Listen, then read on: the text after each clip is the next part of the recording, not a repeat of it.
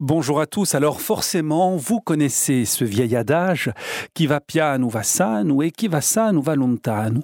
Euh, vous le connaissez, mais la science vient de confirmer qu'il disait vrai. Et oui, tenez-vous-le pour dit, mieux vaut être lent pour atteindre son but, c'est désormais affirmé par les biologistes. Comme quoi, avec sa tortue gagnante, Jean de La Fontaine était en avance sur son temps instinctivement, vous serez d'accord avec moi, euh, lorsqu'on observe les comportements, les rythmes dans la nature au sein du monde sauvage, on a tendance à penser que ce sont les animaux les plus forts, les plus agiles, les plus rapides, euh, futés, qui s'en sortent le mieux. Momentanément, c'est vrai, mais à la fin, sur une échelle de temps long, eh bien non. Car au bout du bout du bout, en termes d'évolution et de conservation, les vrais gagnants de la course à la vie sont les espèces ayant misé sur la lenteur, la paresse et la mollesse.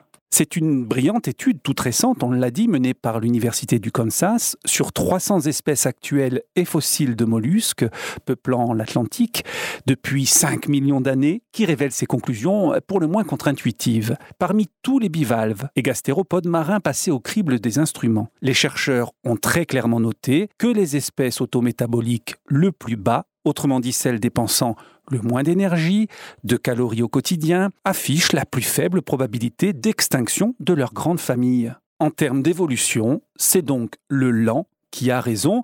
Du coup, c'est un pan de la théorie de Charles Darwin qui en prend un coup dans l'aile.